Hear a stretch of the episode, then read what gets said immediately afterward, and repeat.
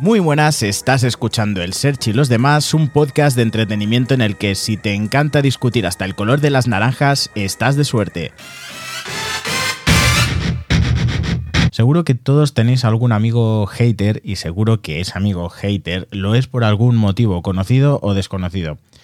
Se puede ser hater solo por fachada o porque la vida te hizo así, pero lo que está claro es que llega un punto de inflexión, un momento, un minuto, un stop en la vida de todo hater que te hace replantearte muchísimo, pero mucho, mucho, muchísimo todo lo que te rodea. Y sí, eso mismo me ha pasado a mí.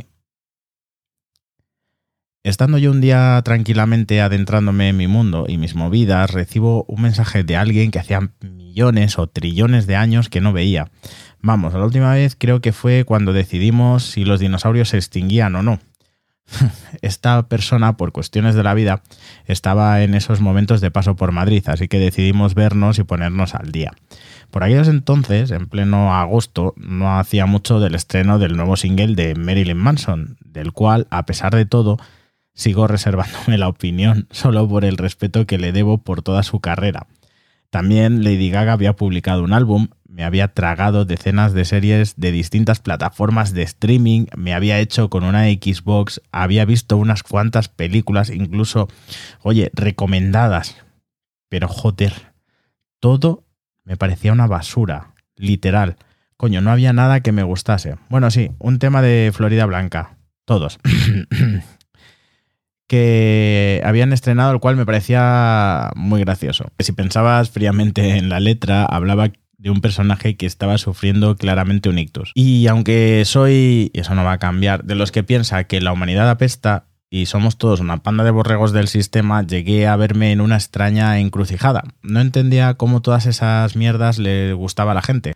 Coño, incluso a un amigo mío muy, muy, muy, muy fan de Manson le había gustado el tema. No, uno no, varios. Y yo dije, pero qué mierda, qué pasa, qué está pasando.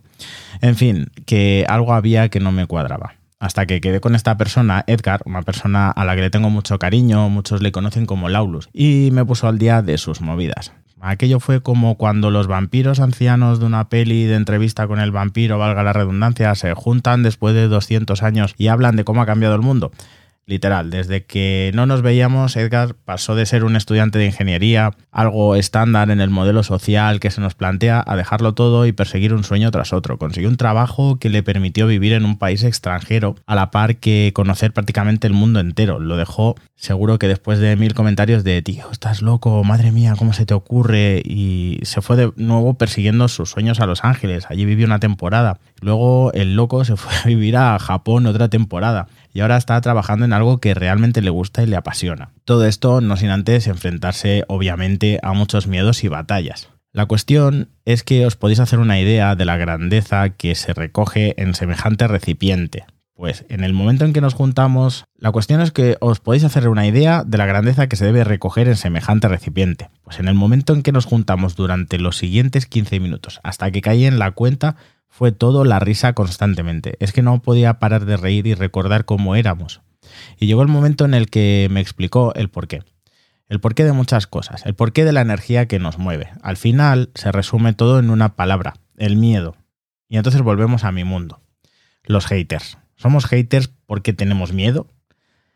No me quiero confundir ni confundiros, ya que a veces una cosa no tiene que ver con la otra. Yo, por ejemplo, hay cosas que pienso, que sigo pensando, formas de ver que no van a cambiar, pero otras que veía necesario y urgente replantear. Y entonces entendí que quizá parte de mi esencia era ser hater, pero otra parte la había devorado el miedo y la ansiedad hasta tal punto que nada, absolutamente ningún estímulo despertaba ninguna clase de emoción positiva en mí. Coño, es que hasta pasaba de tener pareja porque total la gente apesta, así que no merecía la pena perder el tiempo en nadie. Edgar me hizo ver que tanto el miedo como nosotros mismos somos los que nos boicoteamos, nos auto boicoteamos, y en mi caso, sin él conocer todo mi trasfondo de ansiedad, solo por mis comentarios adivinó exactamente dónde radicaba el centro de mis problemas. Y ni corto ni perezoso me llevó a una librería y salió de allí con un libro. Aunque tenga miedo, hágalo igual. Voy a ser sincero, yo odio esta clase de libros, pero si el consejo viene de alguien tan mágico y positivo como él, voy a leerlo. Y os aviso, creo que voy a leerlo a la par que os lo voy a ir comentando en futuros episodios, para ver si todo esto sirve de algo, si este cambio, esta, esta forma de cambiar la mentalidad sirve de algo o no. Así comprobaremos si el miedo se puede vencer. Pues eh, fijaros, si todo esto fue un poco mágico, que estábamos teniendo una charla previa y a la hora de pagar el libro, eh, surgió el tema delante del librero que yo era había venido de Barcelona y me comentó que le gustaba Barcelona y que la gente de allí era genial, que tenía muy buenos recuerdos, a lo que yo le respondí que era de las pocas personas de Madrid que conozco que habían viajado a Barcelona y tenían esa opinión. Y a lo que él me contestó que depende de la predisposición con la que viajes, si eres una persona positiva, te encontrarás personas positivas.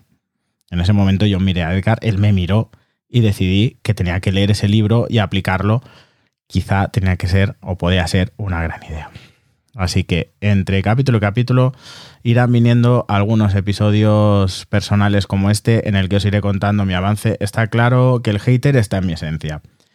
Eh, me gusta más el salseo que a un tonto un lápiz. Pero eso, no va a cambiar. Pero esa parte más profunda, la que el hate se convierte en algo tan literal como su nombre, el odio y el miedo, eso tiene que cambiar. Ya solamente por mi propia salud mental. Así que ya os iré informando de estos pasitos, de estos progresos, en esta especie de episodios personales que como veis son más cortitos que el resto que suelo hacer. Y mientras tanto, si quieres contactarme, te dirijo a mi perfil de Instagram, el Search Podcast, y a mi web, el search.es, para descubrir más episodios y el resto de redes. Si estás en la misma situación, me puedes contar tu caso y compartir contigo o tú conmigo consejos. Muchísimas gracias por tu tiempo.